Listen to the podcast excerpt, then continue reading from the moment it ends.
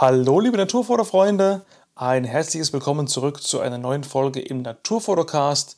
Und in dieser Folge gibt es wieder mal ganz viel zu lernen für euch und tolle Einblicke in die Arbeit eines sehr guten und langjährigen Naturfotografen. Ich bin den Landschaftsfotografen eigentlich schon länger mal wieder was schuldig, denn ich habe bisher ganz, ganz wenig in diesem Bereich gemacht und war immer sehr ähm, Tierfoto fokussiert, ähm, mein heutiger Gast ist auch ein sehr guter Tierfotograf, auch ein guter Makrofotograf, also quasi ein Naturfoto-Allrounder. Aber wir haben uns in dieser Folge fast ausschließlich über die Landschaftsfotografie unterhalten, was natürlich aber nicht heißt, dass du als Tierfotograf jetzt direkt wieder ausmachen solltest, sondern bleib am besten auch mal dran, denn auch da kannst du ganz viel Transferwissen für deine eigene Fotografie mitnehmen. Ich spreche mit Thomas Wester aus dem Ruhrgebiet. Der Thomas hat äh, schon ganz viele Orte bereist und ganz tolle Bilder gemacht. Also ich kann euch wirklich nur nachdrücklich empfehlen, mal auf seiner Homepage vorbeizuschauen. Die ist natürlich immer in der Beschreibung zu dieser Podcast-Folge als auch in den Show Notes auf kellerfoto.de slash podcast verlinkt habe. Und da gibt es eben nicht nur tolle Bilder zu sehen, sondern es gibt eben auch ganz viele Artikel auf seiner Homepage. Er schreibt quasi tutorialmäßige Artikel und ähm, erzählt eben ganz viel über seine Arbeit und äh, seine Herangehensweise und das ist wirklich ähm, kein Blabla, sondern das ist ganz tolles und teilweise auch wirklich sehr ausführliches, aber lesenswertes Know-how. Das solltet ihr euch auf jeden Fall mal anschauen, da könnt ihr ganz viel mitnehmen. Und über einen Artikel haben wir hier insbesondere gesprochen und quasi so eine Art Mini-Hörbuch draus gemacht. Denn ähm, wir sprechen zu Anfang zuerst ein bisschen über Allgemeines, über Fotografie und auch über Fotografieren mit Filtern und wie seine Historie so war und wie er seine Bilder bearbeitet, was ich auch sehr ähm, interessant fand, weil ich hätte nicht gedacht, dass er die Bilder so bearbeitet, wie er es erzählt. Ich hätte gedacht, dass er die ganz anders bearbeitet mit anderen Mitteln. Also das war wirklich sehr interessant zu hören. Aber da will ich jetzt gar nicht so viel vorwegnehmen. Aber der eigentliche Punkt, wo ich drauf äh, kommen wollte, der Artikel heißt die perfekte Tourenplanung in zehn Schritten. Und ähm, da erzählt der Thomas einfach, ähm, wie er quasi von einer fixen Idee, zum Beispiel, ach, ich würde gerne mal nach Spanien, ähm, bis zu, ich buche mein Hotel genau dort, dass es in der Mitte von meinen Fotospots ist, ähm, ist wie er quasi dahin kommt und wie seine Gedanken und seine Vorgehensweise sind bei der Tourenplanung. Man denkt vielleicht, ja gut, das ist ja ziemlich straightforward, ich gucke einfach, was gibt es da zu fotografieren und fahre dann mal los. Kann man so machen, aber um eben seine Erfolgswahrscheinlichkeit ein bisschen zu erhöhen, ist es eben ratsam, wenn man sich da, da quasi ein paar mehr Gedanken macht. Und ähm, das ist quasi der Hauptfokus von dieser Folge. Und da sie wieder ein bisschen länger als üblich geworden ist und ich keine knappen zwei Stunden auf einmal hier in eine Folge pressen wollte, habe ich das wieder mal in zwei Teile geschnitten. Das hier ist gerade der erste Teil. Nächste Woche wird der zweite Teil ausgestrahlt. Und ähm, wie so oft, der Appell, bleib einfach bei beiden bis zum Ende dran. Und dann wirst du hier ein tolles Gespräch mit einem netten und sehr wissenden Fotografen erleben und mal wieder ein bisschen Know-how für dich selber tanken. So, bevor ich jetzt aber mich zu sehr im Intro verliere, sage ich einfach nur Musik ab und viel Spaß mit Thomas Wester und vielen Infos über die perfekte Tourenplanung. Let's go!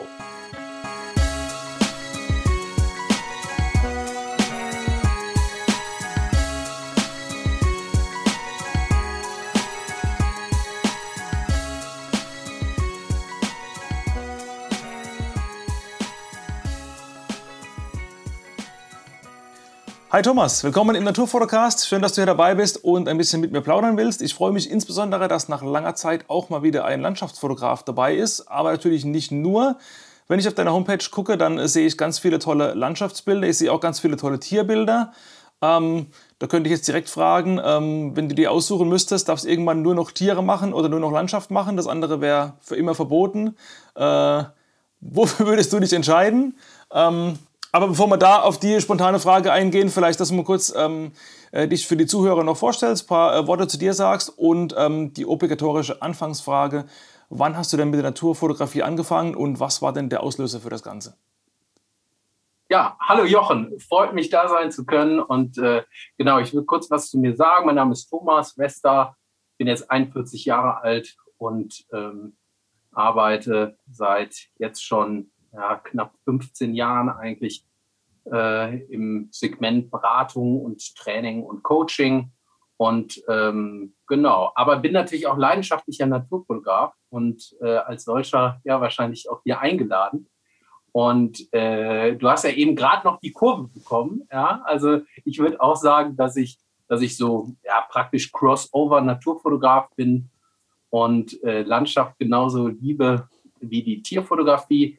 Ähm, ja, wie bin ich dazu gekommen? Ich habe eigentlich, bevor ich die Naturfotografie äh, irgendwie doch recht ambitioniert äh, betrieben habe, äh, war ich lange ähm, so dem Surfsport verbunden, ins, insbesondere das Windsurfen. Das hat es mir angetan und so zwischen meinem 12. und 30. Lebensjahr habe ich das ähm, ziemlich, ähm, ziemlich viel ausgeübt. Mhm. Und irgendwie haben wir, ähm, habe ich mich mit meinen Surfkumpels immer so gegenseitig äh, gefilmt und äh, ja, eines Tages haben wir festgestellt, hm, wir brauchen eine richtige Kamera. Ne? Dann hat man sich erst eine Bridge-Kamera gekauft, hat gesehen, naja, die ist auch noch viel besser als so eine Kompaktknipse. Und dann hat man sich irgendwann eine Spiegelreflex gekauft oder zumindest mal angesehen und hat gemerkt, Mensch, das ist es eigentlich. Sowas müsste man haben. Und so kam dann ähm, irgendwann überhaupt erstmal so eine ordentliche Kamera ins Haus. Das war so ungefähr 2008. Und ähm, dann habe ich ähm, recht schnell gesehen an den Wochenenden, man war ja auch jetzt nicht jedes Wochenende surfen, ähm, dass man die Kamera ja auch noch nutzen kann für Dinge abseits äh, des Surfens. Mhm. Und äh, ich hatte als Kind immer so ein Spiel, dass ich ähm, ähm, ja, äh, Vogel interessiert war, ornithologisch interessiert, habe mir dann auch immer irgendwelche Kolibri-Bücher schenken lassen von meinen Eltern etc. Und das kam dann wieder so ein bisschen auf. Also als ich an den Wochenenden mal mit meiner äh, äh Freundin durch die Warner Heide zum Beispiel bei Köln gelaufen bin, habe ich dann gemerkt, ich habe mein erstes Teleobjektiv 2008 war ein 100 400er. Und dann habe ich gemerkt, dass mir das total viel Spaß macht, erstmal so die Vögel zu fotografieren. Ich meine, ähm, so viel mehr gibt es ja auch erstmal nicht zu sehen, wenn man denkt, dass Sonntagmittag eine gute Zeit für die Tierfotografie ja, ist. Genau. Das so die die Anfänge. Und ähm, dann äh, läuft dir ja selten ein Reh oder ein Wildschwein über den Weg. Aber so ein paar Buchfinken sitzen schnell mal in der Birke oder äh, man sieht mal die eine oder an, äh, andere Amsel, Krähe oder was auch immer. Und dann habe ich gemerkt, dass mir das echt viel Spaß macht. Und am Anfang war das aber nur dokumentarisch. Ne? Hauptsache, der Vogel war irgendwie klein auf dem Bild zu sehen. Und ich hatte eher Spaß, sozusagen die Arten zu sammeln. Ne? So hier und morgen mal das Rotkehlchen und mhm, am Wochenende ja. darauf vielleicht mal ähm, irgendeinen selteneren Wasservogel. Und naja, so nach einem Jahr oder so, ich weiß es gar nicht mehr, ähm, hatte man dann so ein paar ähm, Arten gesehen. Manche kannte ich auch gar nicht, musste ich erst nachschlagen, was das überhaupt ist. Und ähm, dann fing das eigentlich an, dass ich gemerkt habe, Mensch, äh, ja, jetzt habe ich so ein äh, Buchfink mal fotografiert, aber jetzt möchte ich eigentlich auch mal ein schönes Bild von einem Buchfink haben. Mhm. Und ähm, dann ging das echt rasend schnell, dass ich da ähm, mich eingearbeitet habe und ähm, mir relativ schnell habe ich mir damals auch so ein super Teleobjektiv ge gekauft. 2000, Ende 2009 war das dann schon. Und dann habe ich eigentlich so in der ersten Zeit hauptsächlich Vögel fotografiert. Das ging so bis, ähm, sag ich jetzt mal, 2012, 2013 ungefähr. Und dann zwischen 2013 und 2016 habe ich ähm, aber immer mehr Spaß gefunden, auch mal an einem Landschaftsbild oder an einem äh, Bild mit abstrakter Natur. Und ähm, genau, und zwischen äh, 2016 und 2018 habe ich mich sogar mal eine Zeit lang ähm, absolut nur auf die Landschaftsfotografie konzentriert weil im, in 2016 ich doch gemerkt habe, da hatte ich mal eine Zeit lang mit Abstand am meisten Spaß dran. Ähm, und 2018 habe ich wiederum gemerkt, Mensch, nur Landschaftsfotografie ist auch öde. Mhm. Ähm, und gerade so die Zeit zwischen, naja, du weißt schon, so April und Juni zum Beispiel, die ist ja ganz toll in der, ähm, in der Tierfotografie. Aber es gibt natürlich auch noch andere Zeiträume, wo das Sinn macht. Und deshalb seit 2018 bin ich dann ja wieder ähm, in der breiten Naturfotografie unterwegs und ähm, versuche mich da so an alle allen Genres, die es da so gibt, Pflanzen, Farben und Formen, Landschaften, Makro und so weiter. Ja. ja. Du hast vorhin gesagt, dass du dich dann äh, eingearbeitet hast, du das recht zu schnell ging. Die Lernkurve war ziemlich steil für die äh, Fotografie. Jetzt überlege ich, 2009, da, da gab es wahrscheinlich noch gar nicht viele YouTube-Tutorials, da war dieses ganze Social-Media-Ding noch gar nicht so large. Also heute gebe ich ja auf YouTube ja. drei Worte ein und ich kriege alles erklärt, was ich will. Also wie hast ja. du dich damals eingearbeitet? Hast du irgendwie Bücher gelesen, Volkshochschulkurse gemacht, ja. dich irgendwie coachen lassen von Profis oder wie bist du da angegangen? Ja, nee, also letzteres hätte ich, glaube ich, machen sollen. Ich glaube, dass man hier und da eine deutliche Abkürzung hätte gehen können. Äh, insbesondere, wie du gerade sagtest, Austausch mit Profis, vielleicht doch mal einen, wie auch immer gearteten Fotokurs mit einem Profi oder so. Das, das habe ich nicht gemacht. Und äh, in der Tat, YouTube war, ich glaube, es gab es schon, aber das war sehr mau, ja. das Angebot. Insofern ähm, gab es eigentlich so zwei Quellen. Also zum einen habe ich mich damals ausgetauscht im Naturfotografenforum, ähm, habe dort Bilder von mir eingestellt, ähm, wo auch natürlich am Anfang kaum bis gar keine Resonanz kam. Und ich habe mir aber, aber vor allem auch ganz genau die Bilder angeguckt. Und es gibt im Naturfotografenforum gibt es immer so einen Monatswettbewerb. Und dann habe ich mir natürlich Monat für Monat angeschaut, hm, was, was, ähm, was macht eigentlich manche Naturfotografen sozusagen erfolgreich? Also warum, warum kommen Bilder besser an? Und man muss auch sagen, so in den ersten Jahren zwischen 2008 und 2012 oder so, ähm, ähm, versucht man dann sich natürlich auch Dinge abzugucken. Davon geht man irgendwann weg. Und ich glaube, um seinen eigenen fotografischen Stil zu finden, ist das natürlich auch sehr wichtig. Aber als Anfänger, glaube ich, ist es auch in Ordnung, wenn man sich mal so Best Practices anschaut ähm, mhm. und ähm, ja, einfach sich mit guten Bildern beschäftigt und überlegt, warum gefällt mir das Bild von dem ähm, Heinz Bulz zum Beispiel, das ist ein sehr guter Fotograf im Naturfotografenforum, warum gefällt mir das jetzt besser als mein eigenes? Und wenn man das oft genug macht, ähm, hat man eine entsprechende Lernkurve. Wie gesagt, ich weiß nicht, ob die so steil ist, ähm, als wenn man sich damals mit einem Profi direkt mal ausgetauscht hätte. Aber die die Bezugspunkte hatte ich jetzt auch nicht. Ich kannte jetzt auch keinen, den ich da so ansprechen konnte. Ähm, genau, das war die eine Quelle. Und die zweite, ähm, damals gab es ja auch schon das DSLR-Forum. Ähm, da habe ich dann eher so den technischen Input aufgenommen. Das heißt, ähm, damals kamen natürlich auch so Fragen auf wie, ähm, welches Stativ brauche ich jetzt? Ähm, ist ein Kugelkopf mhm. besser oder ein Fluidkopf? Äh, lohnt es sich, diesen super teuren Sachtler zu kaufen oder doch nicht? Und das waren zum damaligen Zeitpunkt Dinge, die man aus, ja, zum einen aus dem DSLR-Forum ähm, hatte und natürlich in den amerikanischen Foren, die waren auch schon, hatte ich immer den Eindruck, etwas weiter in der Naturfotografie. Da habe ich mir auch so meine Infos hergenommen. Ja. Ja, ja, eben, DSLR-Forum gibt es ja heute noch. Und ich glaube, vom Design ja. her hat sich das äh, nicht viel geändert in den letzten 20 Jahren von der Optik. ich, ich glaube auch, ja. ja. Und, und es war ja schon immer sehr streng. Ne? Ich habe schon die ein oder andere Mahnung im DSLR-Forum erhalten. Ähm, mhm. Ja, ja, auf jeden Fall. Ja. Sehr streng moderiert. Ja. ja. Eben, und inzwischen ist da in den vielen Jahren ähm, eine ganz ordentliche Bildergalerie entstanden. Also ich kann den ganzen Zuhörern wirklich nur empfehlen, mal äh, auf deiner Homepage zu schauen. Da gibt es wirklich ganz, ganz viel äh, hochklassige Naturfotografie. Also für alle, die zuhören, ihr wisst ja, ich verlinke das immer in den Show Notes und der Beschreibung zur Podcast-Episode entsprechend, dass ihr da direkt mal reinklicken könnt beim Thomas. Und ja, du hast ähm, natürlich auch über dich, äh, über deine Arbeit einiges äh, geschrieben auf deiner Homepage, auch ganz viele Blogartikel, wo man wirklich auch selber was lernen kann. Also wenn die Leute quasi heute sich von einem Profi coachen lassen wollen, können sie direkt mal bei dir reinschauen.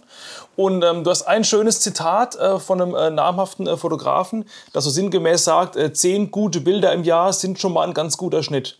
Ähm, Jetzt stelle ich mir natürlich vor, wenn du unterwegs bist, äh, das geht wahrscheinlich jedem Naturfotografen so, man macht äh, hunderte, wenn nicht sogar tausende Bilder übers Jahr verteilt, vielleicht sogar in nur einer Session. Ähm, da muss man natürlich sehr, sehr hart und rigide aussortieren und selektieren. Ähm, was ist so dein Selektionsprozess? Wenn du mit einer vollen Speicherkarte heimkommst, irgendwie, wie gehst du dann vor, bis du irgendwie deine drei, vier Top-Shots am Schluss hast, die du sagst, okay, die bearbeite ich jetzt wirklich intensiv und äh, widme mich denen mal ausgiebig? Ja, ich kann mal versuchen, das ungefähr zu skizzieren. Also erstmal gebe ich dir vollkommen recht, man kommt ja teilweise von einer Session äh, heutzutage mit mehreren tausend Bildern auch äh, heim. Ich, äh, das passt gerade aktuell ganz gut, weil letztes Wochenende durfte ich in, ähm, in der, im Winteransitz eines befreundeten Naturfotografen ähm, äh, tätig werden und mhm. ähm, habe da ähm, wunderschöne Singvogelarten vor mir gehabt, den Gimpel und äh, einen Kernbeißer und so weiter und so fort. Und natürlich gerade am, an, an einem solchen Ansatz, ich habe diese Art der Fotografie jetzt auch noch nicht häufig betrieben, da geht es ja, das ist ja sehr wuselig, da geht es unheimlich schnell hin und her. Ja, ich, ich kenne das, ja. Ja, da, da, da ballert man mehr Shots ab, als man eigentlich will, weil irgendwie da kommt was und ne, wenn du irgendwie mit Absolut. fünf, sechs oder vielleicht sogar zehn Bilder pro Sekunde raufhaust, ja. Wahnsinn. Ja. ja. Und dann, und dann hatte ich auch noch so ein paar technische Fehler gemacht. Also ich habe zum Beispiel am Anfang gemerkt, Mensch, äh, jedes Mal Offenblende. Also wenn, wenn der Buntspecht an der Naheinstellgrenze ist, brauchst du hier nicht mit Offenblende äh, zu, zu kommen, weil einfach das von der Schärfentiefe überhaupt nicht hinhaut. Naja, wie auch immer. Genau, dann kommt man beispielsweise mit ähm, 2000, ich glaube, ich habe an dem Wochenende ungefähr 2.000, 3.000 Auslösungen gehabt. Und ähm, erstmal ist das so, dass ich irgendwann die Logik ein bisschen umgedreht habe. Früher habe ich in den ersten Jahren äh, bin ich hingegangen und habe jetzt jedes Bild was ich als nicht geeignet hielt oder als wirklich unscharf oder was weiß ich, ähm, das habe ich gelöscht. Heute ähm, mache ich das anders. Ich öffne den Ordner mit, sagen wir, 2000 Bildern und pick mir die, nur noch die Aufnahmen raus, wo ich sage, die überzeugen mich jetzt. Und zwar insgesamt. Also die sind nicht nur scharf, sondern, ähm, und da ist nicht nur die Schärfe-Ebene auch gut, sondern auch von der Bildgestaltung, vom Licht etc. Und ähm, ich äh, ziehe mir dann relativ schnell die ähm, Top-Bilder raus. Erstmal in so einem Verhältnis ungefähr ähm, bei der Tierfotografie jetzt sagen wir mal bei 2000 Bilder werden das dann so 60, 70 Bilder sein. Das geht sehr, sehr schnell bei mir. Äh, das geht mir sehr schnell von der Hand. Mhm. Also ich nutze dafür noch so eine relativ alte Freeware ähm, Fast Zone Picture Viewer, weil ich wenn ich die Bilder durchgehe, sehe ich auf der, ich habe das so eingestellt, dass ich auf der rechten Seite halt schon ziemlich genau in einem großen Monitor ähm, das Bild erkenne und links ähm, das so gemacht, dass ich relativ schnell per Drag and Drop das Ganze rüberziehe. Das heißt, so eine Selektion von 2000 zum Beispiel, also 60 Bilder, ist dann sehr, sehr schnell getan. Ähm, da brauche ich nur wenige Minuten für. Und ähm, dann kommt aber natürlich nochmal der äh, Punkt, dann geht es ins Eingemachte und ähm, dann ist das so, dass, äh, ja, ich sag mal, im Laufe der Jahre verschieben sich natürlich die Ansprüche. Früher war man irgendwann froh, man hatte die Art, dann war man froh, äh, man hatte sie komplett scharf, dann war man froh, man hatte sie scharf und das Licht war schön. Mm, ja. Dann irgendwann hat man sich auch mit Bouquet im Hintergrund mhm. äh, auseinandergesetzt und, und so werden die Ansprüche eigentlich immer höher. Und mittlerweile ist das so, mal ganz ehrlich, von den ähm, 60 Bildern bleiben dann also maximal 10, 10 über. Ähm, ja, so, so ungefähr ist das Verhältnis. Das heißt, ich gehe noch mal eine zweite Runde dann drüber, über die 60. Allerdings, ähm, da gibt es natürlich einen Unterschied. Also die Differenz zwischen den 2000 und den 60 zum Beispiel, die lösche ich dann später. Ähm, aber die 60 lösche ich natürlich nicht, weil es kann durchaus mal vorkommen, dass ich mir 8, 9, 10 Bilder von den 60 ziehe, wo ich sage, hey, die überzeugen mich, die ähm, kommen jetzt in eine Blogserie rein. Hm, das kann aber zwei Jahre später zum Beispiel anders aussehen. Dann gucke ich nochmal über die 60 und merke, hey, du hast eigentlich unter dieses eine Bild hast du ein bisschen unterschätzt. Ne? Und wenn man das zum Beispiel noch rechts beschneidet, dann, dann ist es eigentlich sogar noch besser als die anderen. Also deshalb ähm, in, in dieser zweiten Runde ähm, Bilder werden nicht gelöscht. Genau. Und ähm, ich sag mal, insofern, wenn ich die, wenn ich die Anzahl der Bilder meiner Webseite zum Beispiel vergleiche mit der Anzahl der Auslösungen, also wirklich der 2000 mhm. Bilder zum Beispiel jetzt an dem Wochenende, dann muss ich ganz klar sagen, dass die Zahl der Bilder, die ich zeige, deutlich unter einem Prozent liegt. Mhm.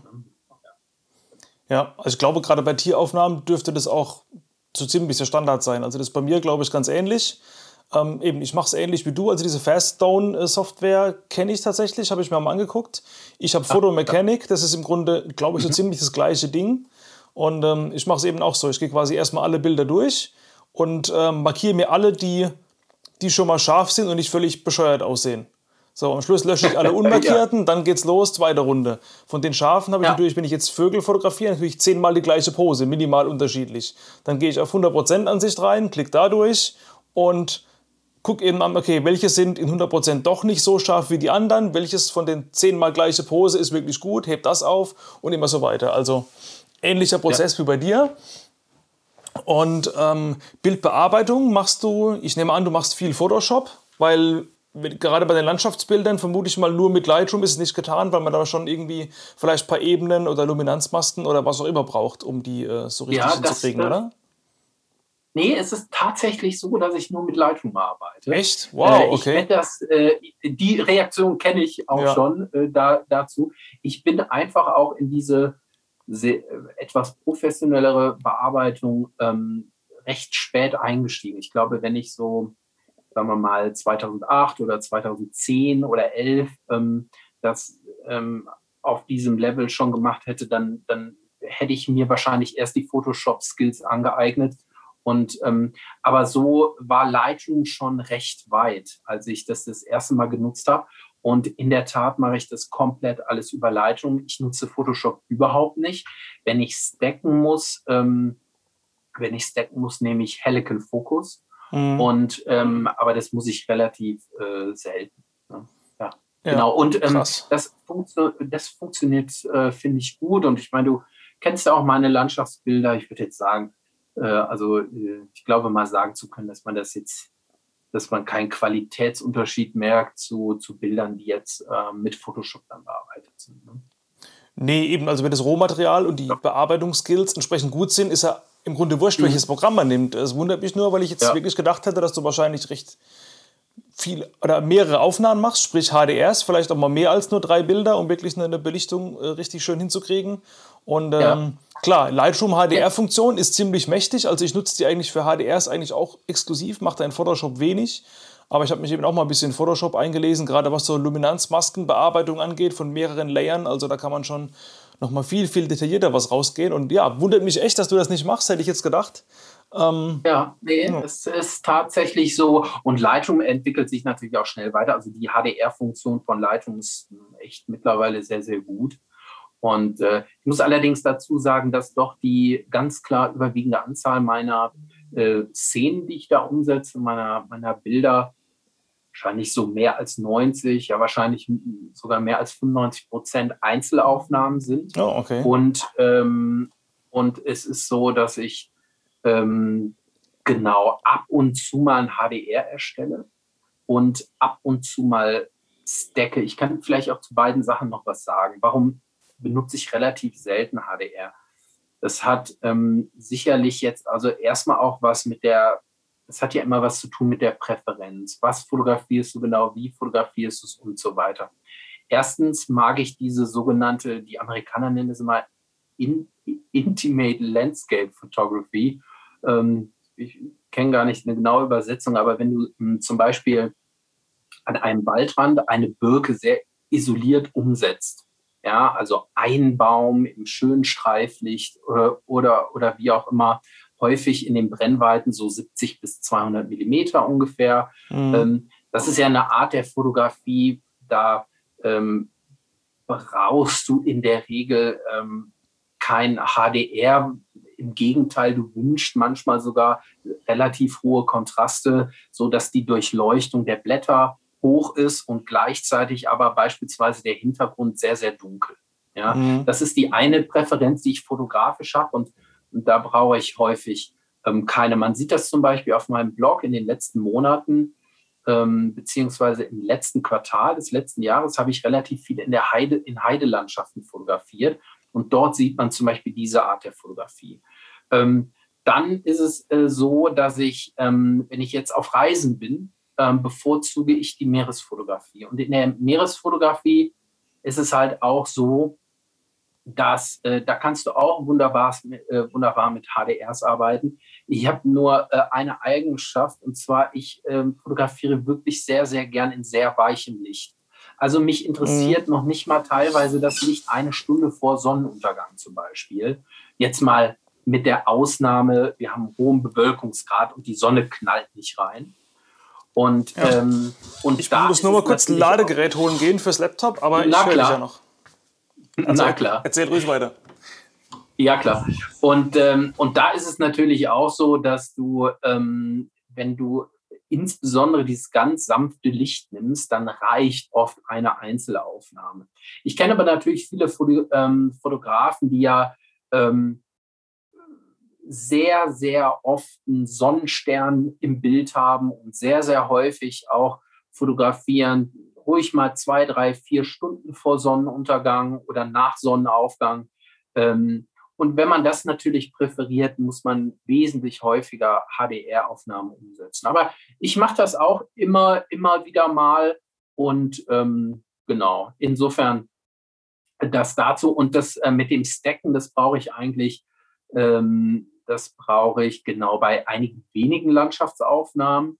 Ähm, ansonsten aber vor allem so im Bereich der Farben und Formen. Also wenn du jetzt zum Beispiel ein, äh, das Detail eines Birkenstammes fotografieren möchtest, dann ist es natürlich so, ähm, in, einem, in einem gewissen Abbildungsmaßstab mit einem Makro, selbst wenn du auf F16 oder sowas abblendest, dann haut das von der Schärfentiefe her nicht ganz hin. Und dann mache ich lieber hier mit F11 zwei, drei Aufnahmen, dann passt das äh, auch. Ne? Ja. ja, okay, hätte ich ganz anders erwartet bei den Bildern. Ja. Ähm, ja, weil es wirklich äh, hochklassige Bilder sind. Und ähm, genau, da vielleicht die nächste Frage direkt. Ähm, du arbeitest auch viel mit Filtern. Ähm, mhm. Also quasi nicht nur irgendwie ein Verlaufsfilter in Lightroom, sondern echte, also echte Hardware, haptische Filter, die man aufs Objektiv vorne aufschraubt. Ja. Genau, da gibt es eben die Fraktionen wie du, die quasi wirklich mit, mit Filtern rausgehen, um quasi das, das Rohbild schon bestmöglich draufzukriegen. Es gibt die andere ja. Fraktion, die sagt, ja gut, was soll ich mir so einen Verlaufsfilter vor die Linse schrauben? Der wird ja irgendwie nur dreckig, dann habe ich irgendwie das Glas, dann fällt er mir noch runter, das ist doch alles viel zu aufwendig. Ich mache einfach irgendwie ein HDR mit drei oder von mir aus fünf Belichtungen, äh, lege das dann in Lightroom oder Photoshop übereinander und gut ist. Also für was brauche ich einen Filter?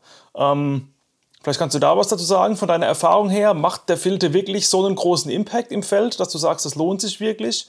Oder kann man das im Grunde auch in Anführungszeichen simulieren, wenn man einfach ein paar Belichtungen mehr macht, jetzt für einen Verlaufsfilter jetzt gesprochen zum Beispiel, und äh, das dann einfach softwareseitig löst?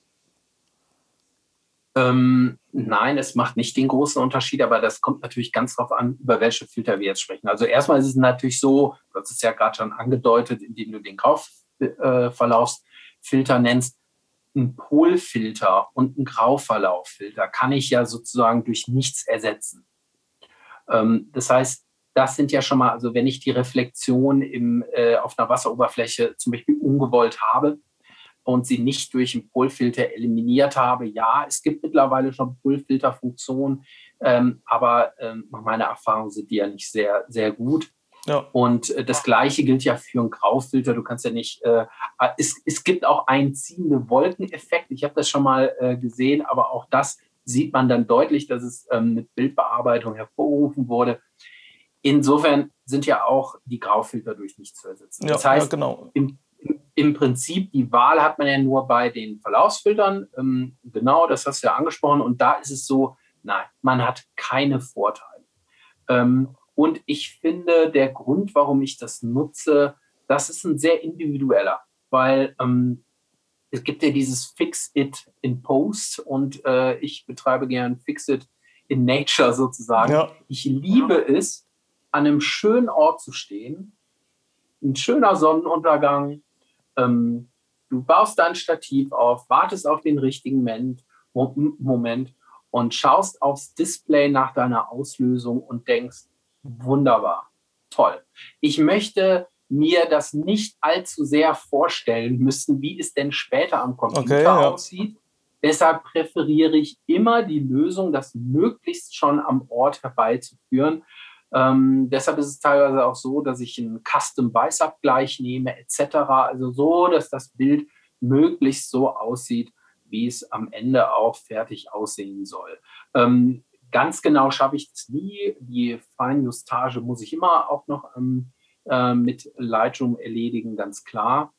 Aber ähm, das ist der Grund, warum ich häufig einen Verlaufsfilter nehme. Wenn ich jetzt natürlich, also es ist ja auch häufig so, äh, oder nicht, in meinem Fall nicht häufig, aber regelmäßig so, dass ähm, ich sehe, so, hier reicht auch ein Verlaufsfilter nicht. Und ehe ich jetzt, ähm, weil wirklich die Sonne noch reinknallt, ich mal aber trotzdem Gegenlichtfoto zum Beispiel machen möchte. Und in dem Fall ist es dann auch so, dass ich den Verlaufsfilter direkt sein lasse. Und dann mache ich halt sofort HDRs mit drei oder fünf Aufnahmen. Mehr nehme ich in der Regel nicht. Ne? Und vielleicht noch ein Wort zu der Filternutzung. Mhm. Ähm, ich habe wirklich sehr, sehr viele Filter benutzt von verschiedenen Firmen und 03, 06, 09, 12, 15, alles. Mittelstark, soft, hart, was es da nicht alles gibt. Und ähm, ich finde, ich empfinde diese, den Einsatz eines Grauverlaufsfilters auch deshalb als völlig in Ordnung, weil ich die Erfahrung gemacht habe, dass ich in der Regel mit einem Filter auskomme. Das heißt, zu Beginn einer Fotosession ist es so, dass ich mir angucke, äh, was für einen Vordergrund, Untergrund, was für eine Landschaft fotografiere ich hier. Ich möchte mal ein Beispiel nennen. Ähm, ich habe relativ häufig fotografiert an diesem bekannten Diamond Beach auf Island und das ist ja ein Lavastrand. Und mhm. Lavastrand hat ja nun mal, ist ja nun mal dunkel. Ja. Und ähm, aber natürlich ist es so, wenn, wenn jetzt eine Welle reinkommt, habe ich ja auch hellere ähm, Stellen. Ich weiß mittlerweile, dass ich für so eine Situation ein ähm, 0,9 Soft-Filter nehme. Und der 0,9 Soft ist in meinen Augen gerade in der Meeresfotografie, die ich wie gesagt auf Reisen fast ausschließlich betreibe, ähm, einfach ein idealer Filter. Und da wird dann auch nicht gewechselt. Ähm, ähm, ich äh, sehe ja auch, ähm, ich sag mal, es sei denn, der Himmel ändert sich jetzt mal wahnsinnig und ist total dunkel, fast schwarz, dann kann es sein, dass die 0,9 mal ein bisschen zu viel sind.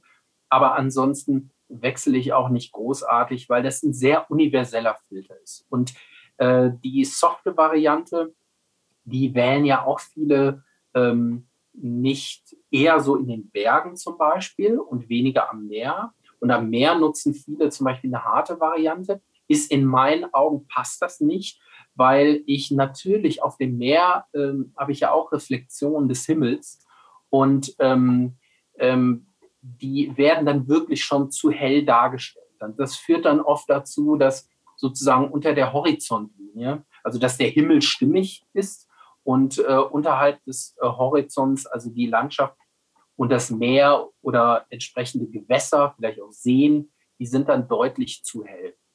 Insofern ähm, stresst mich das auch nicht. Also ich ähm, befinde mich nicht in einer Fotosession und frage mich ständig, boah, nehme ich jetzt den 09er oder den 1,2er oder den 1,5er. Mhm. Ähm, ich muss übrigens mal ganz kurz hier zumachen, weil es ziemlich hagelt. Ähm, genau, und insofern ähm, ziehe ich den einmal drauf. Im Falle des Diamond Beach ähm, mache ich das einmal am Parkplatz, sondern fotografiere ich da zwei, drei Stunden, dann bleibt er die ganze Zeit drauf. Dann Polfilter nehme ich äh, in der Meeresfotografie nicht. Ich möchte ja die Reflexion haben ja. und die Farben. Und ähm, ja, alles, alles gut. Also insofern, ich glaube, diese Filterthematik ähm, ähm, klar, je nach Einsatzgebiet äh, braucht, braucht man es nicht unbedingt. Und äh, rein technisch betrachtet braucht man es schon gar nicht, weil ein HDR-Bild ähm, ist rein technisch gesehen vielleicht sogar noch ein bisschen besser, weil natürlich ein ähm, Glasfilter und vor allem mehrere hintereinander immer noch mal ganz klein bisschen die Schärfe und Auflösung gerade an den Rändern ähm, ähm, beeinflussen, negativ beeinflussen. Und ähm, rein technisch betrachtet ist ein HDR-Bild vermutlich sogar immer die bessere Lösung. Ja. Du hast jetzt schon gesagt, dass du ähm, schon alle Sorten Filter, die es so gibt, egal ob jetzt Pol, Grau oder Verlaufsfilter oder was auch immer, schon durchprobiert hast. Ähm, da waren wahrscheinlich die billigeren Modelle genauso dabei wie vielleicht hochpreisige Modelle. Kannst du da vielleicht was zu sagen? Ob man jetzt, wenn, ja, ich, jetzt, ich hab, wenn ich jetzt fünf Modelle an Graufiltern habe, äh, einen für 10 Euro und einen für 200 Euro, sage ich jetzt mal, ähm, macht es wirklich einen krassen Unterschied? Also gibt es da wirklich Qualitätsmerkmale, so wie bei Objektiven, dass man sagt, für ein 300 Euro Teleobjektiv kriege ich eben nicht wirklich ein gutes Bild oder ist es im Grunde viel Preis für wenig ja. Mehrwert? Ja, ähm, also erstmal die richtig billigen habe ich mir nicht gekauft. Ich bin da immer sehr nerdig, wenn es so um Technikrecherche geht. Dann mhm. äh, ähm, wie soll ich sagen, dann schaue ich mir lieber nochmal ein fünftes Review irgendwo an. Ja, kenne ich. Ja, mir das durch. Deshalb ist das, der totale Fail ist jetzt in der Regel nicht dabei. Aber ich kann zumindest ähm, vielleicht mal den Unterschied beleuchten zwischen ganz okayen Filter, äh, soliden Filtern und sehr guten. Und ähm, das ist häufig so. Also erstmal ähm, habe ich die Erfahrung gemacht, dass tendenziell Glasfilter besser sind als Kunststofffilter. Erstens. Zweitens habe ich die Erfahrung gemacht, dass ähm, sehr gute Glasfilter im mittleren Brennweitenbereich einen Unterschied darstellen. Das heißt, mein Tipp jetzt für jemanden, der sich damit beschäftigt und der vielleicht den richtigen Filter such, äh, gerade sucht und zum Beispiel zwischen zwei Filtern steht, ähm, wenn man die Möglichkeit hat, die mal zu testen oder sich zuschicken zu lassen für einen Tag und dann wieder zurückzuschicken, dann kann ich empfehlen, ähm, nimmt, nehmt euch mal eine 200 Millimeter Brennweite, ähm, geht irgendwo raus, ähm, fokussiert einen Baum, wie auch immer, und ähm, probiert beide Filter aus und schaut euch das Bild nochmal genau in der 100% an sich zu Hause am Monitor an. Äh, ich habe die Erfahrung gemacht, dass da zum Beispiel die die klaren Unterschiede zu erkennen sind. Ähm, bei Weitwinkelbildern fällt mir persönlich der Unterschied nicht so massiv auf. Ich sehe ihn auch, wenn ich lang genug drauf gucke, irgendwo zwischen 100 und 200 Prozent an sich. Aber hey, das ist jetzt, ob das jetzt so äh, ausschlaggebend ist und dann einen höheren äh, Preis äh, gerechtfertigt, das weiß ich nicht. Das haben wir dahingestellt. Ja, ja. okay. Also wie bei allem, Reviews gucken hilft und ähm, eben erstmal eine Meinung bilden, bevor man einfach irgendeinen Schrott kauft. Okay, du ja. hast ja schon angesprochen, dass du ähm, recht viel auf Reisen bist. Im Moment haben wir natürlich Corona und Reisen ist äh, etwas schwierig, aber es gibt ja hoffentlich auch irgendwann mal wieder eine Zeit äh, nach Lockdown und nach Covid und da können wir alle wieder rausgehen und auf Touren gehen. Und ähm, ich bin eben über einen Artikel auf deinem Blog ganz besonders gestolpert, der ähm, die perfekte Tourenplanung in zehn Schritten heißt. Korrigiere mich, wenn der Titel nicht ganz korrekt ist. Ähm, der ist durchaus lang und ausführlich. Verlinke ich auch nochmal ähm, unter dem Podcast, dass alle nochmal das in Ruhe durchlesen können.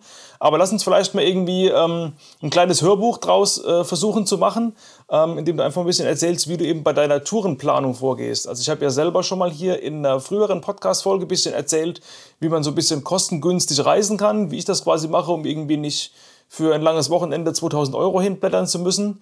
Ähm, aber wie ich da wirklich konkret vorgehe bei meiner Tourenplanung von äh, ganz grob überlegen, ja, wo will ich denn überhaupt hin, bis wirklich zu ganz konkret, an welchen Fotospot stelle ich mich zu welcher Uhrzeit. Also vielleicht kannst du da mal erzählen, wie so dein, dein Workflow dahingehend ist. Das interessiert bestimmt auch viele. Na klar, also wir können ja gerne den, äh, ich habe ihn auch mal parallel geöffnet, ähm, ich versuche mal, das in äh, Kürze und Würze zusammenzufassen. Ich glaube, es wird mir wahrscheinlich nicht mal an jeder Stelle so gut gelingen. Ich habe es versucht, sehr präzise auszuformulieren und zu beschreiben. Wenn jemand sich da interessiert, dann äh, kommt er vielleicht nicht drum herum, das später auch nochmal durchzulesen. Aber versuchen wir es mal. Ich habe recht früh angesetzt. Also der Artikel hieß ja, äh, wie plane ich einen Fototrip? Planung in zehn Schritten. Also die Planung steht da jetzt wirklich im, im Vordergrund. Und, ähm, und äh, es soll auch erstmal High-Level das ganze Thema beleuchten. Das heißt, ich gehe jetzt nicht und ähm, die Tipps hast du ja zum Beispiel deinen, deinen Zuhörern und YouTube-Fans äh, äh, schon gegeben, ähm, wie man zum Beispiel mit bestimmten Apps ganz genau den Sonnenstand nachvollziehen kann. So tief zoome ich da nicht rein in die Themen. Ich glaube, dass ich da auch irgendwann noch mal ein paar Tipps geben werde, vielleicht einen Folgebeitrag schreiben werde. Aber ich finde auch, du hast es auch schon gut gemacht. Insofern kann ich dich auch einfach verlinken. Ja, genau. Ähm, danke. Genau. So, das heißt, ich habe eher mal so aus der Vogelperspektive drauf geguckt, habe ganz, ganz früh angesetzt und äh, wollte auch mal beleuchten, ähm, und das ist so der erste Punkt, den habe ich genannt, Quo Vadis, äh, Inspiration finden. Ähm, ich finde das ein sehr wichtiger Punkt. Und äh, das ist ein sehr wichtiger Punkt, wenn man noch ein ganz klein bisschen mehr rauskitzeln will ähm, aus ähm, in Sachen Fotomotive und was man so auf einer Reise mitnehmen kann, ähm, als wenn man das so spontan macht und aus dem Bauch heraus, dass man sagt, hey, ähm, also, ich, ich habe jetzt letzte Wochenende hat mein Kumpel coole äh, Bilder ähm, aus äh, diesem Naturschutzpark auf Mallorca gezeigt. Hey, das könnte ich mir auch mal vorstellen. Also ähm, das heißt, das Ganze setzt schon voraus, dieser Punkt Inspiration finden, dass ich so eine gewisse Auswahl habe und dass ich wirklich sagen kann, hey, pass ich ähm, investiere jetzt mal eine Reise, eine Woche, zwei Wochen, zwei Tage, wie auch immer, wirklich für die Naturfotografie. Ähm, das ist schon, schon ein Stück Voraussetzung, äh, weil bei diesem ähm, ersten Punkt Inspiration finden, überlege ich erstmal, wie komme ich eigentlich ähm, auf ein ungefähres Ziel. Ähm, ich habe das beschrieben anhand der Landschaftsfotografie und bei der Landschaftsfotografie stellt sich also die Frage, ähm, woher weiß ich, also ja, ich finde Island cool, ich finde Portugal cool, ich finde Norwegen cool und Spanien auch, aber wohin fahre ich denn jetzt als nächstes? Mhm. Und, ähm, und äh, darum geht es so in den ersten beiden äh, Punkten. So, und wer gar nicht so richtig weiß, ähm, woher nimmt man denn eine Inspiration, wo, wo sehe ich denn ähm, sehr gute Fotos, die mich, wo mich bestimmte Bildelemente inspirieren könnten. Dem habe ich das auch nochmal genannt, so im ersten Kapitel. Also ich bin da wirklich ähm, äh, in den letzten Jahren äh, habe ich gerne die Bildbände von großen ähm, Fotowettbewerben genutzt, ähm, Landschaftsfotografie oder Naturfotografie. Mhm. Ähm, sowas wie Landscape Photographer of the Year gibt es auch bei Amazon zu kaufen oder bei vielen anderen äh, Händlern. Ja. Und, ähm, und genau, und die habe ich mir immer sehr genau angeguckt und mich inspirieren lassen. Und manchmal ähm, ist die Inspiration auch eher nur die, dass ich sehe, wow, man müsste eigentlich mal eher bei schlechtem Wetter fotografieren gehen, weil da passiert ja auch viel Gutes. Also manchmal sind es auch solche Dinge. Und ähm, manchmal sind es aber halt eben auch Orte. Ähm, denn diese Bildbände haben den Vorteil, die äh, Specifications der Fotos, die stehen immer drin. Und, ähm, und der Ort ist in der Regel auch genannt. Natürlich okay. nicht ganz genau mit einem, was weiß ich, mit Koordinaten. Und mhm. das ist ja auch gut so. Aber ähm, zum Beispiel ähm, steht dann immer drin, was weiß ich, äh, Spanien, äh, Asturien. Und das reicht ja schon so als erster Anhaltspunkt. Und, ähm, und da kann man ähm, ganz gut Inspiration aufnehmen. Ich habe zum Beispiel mal durch diese Bildbände gemerkt, ähm, also ich fotografiere die mir immer mit meinem Handy ab und, ähm, und sammle die erstmal. Das ist auch das, was ich in Punkt 2 beschreibe. Also erstmal sammle ich und das ist auch fortlaufend so. Und irgendwann merkt man, ob das ähm, diese Bildbände sind oder ich habe auch noch weitere Quellen genannt, wie Blogs von guten Naturfotografen oder Internetforen wie das Naturfotografenforum, Instagram und so weiter ähm, irgendwann habe ich einen Ordner relativ voll, ähm, der da heißt zum Beispiel Iberische Halbinsel oder vielleicht heißt er auch Spanien oder vielleicht heißt er Nordspanien, mhm. je nachdem, wie granular ich das schon zuordnen kann. Und ähm, der Vorteil an dieser Vorgehensweise eigentlich ist, ähm, wenn du das eine ganze Zeit lang machst, dann merkst du eigentlich, ähm, was dich anzieht und dann bemerkst du bestimmte Häufungen und merkst, ey, pass auf, ich merke gerade, wenn ich mir mein Portfolio so anschaue, was ich mir hier abgespeichert habe, dass mich wohl diese Flischgesteine zum Beispiel in die es vor allem in Nordspanien und in Portugal gibt, aber auch in, in England beispielsweise, ähm, dass mich die immer wieder anziehen. Das war zum Beispiel, das habe ich zum Beispiel einmal so gesehen, ähm, dass ich gemerkt habe, Mensch, das finde ich immer wieder faszinierend. Die sind farblich interessant, die sind, die kann man, da kann man auch tolle Detailbilder von machen. Es gibt aber auch tolle Landschaftsbilder, Landschaftsbilder, wo man die als Vordergrund nehmen kann. Das sind ja ähm, Gesteinsformationen, die ähm, äh, in mehreren äh, Millionen Jahren entstanden sind. Und genau, das, das wäre jetzt mal so ein, so ein Beispiel von etwas, ähm, von einem Bildelement, das man dann sieht und das einen inspiriert. Und so kann man Inspiration finden. So, und dann ähm, guckt man sich natürlich noch die Häufung an, so ähm, was spricht jetzt für England, was für Portugal, was für Spanien.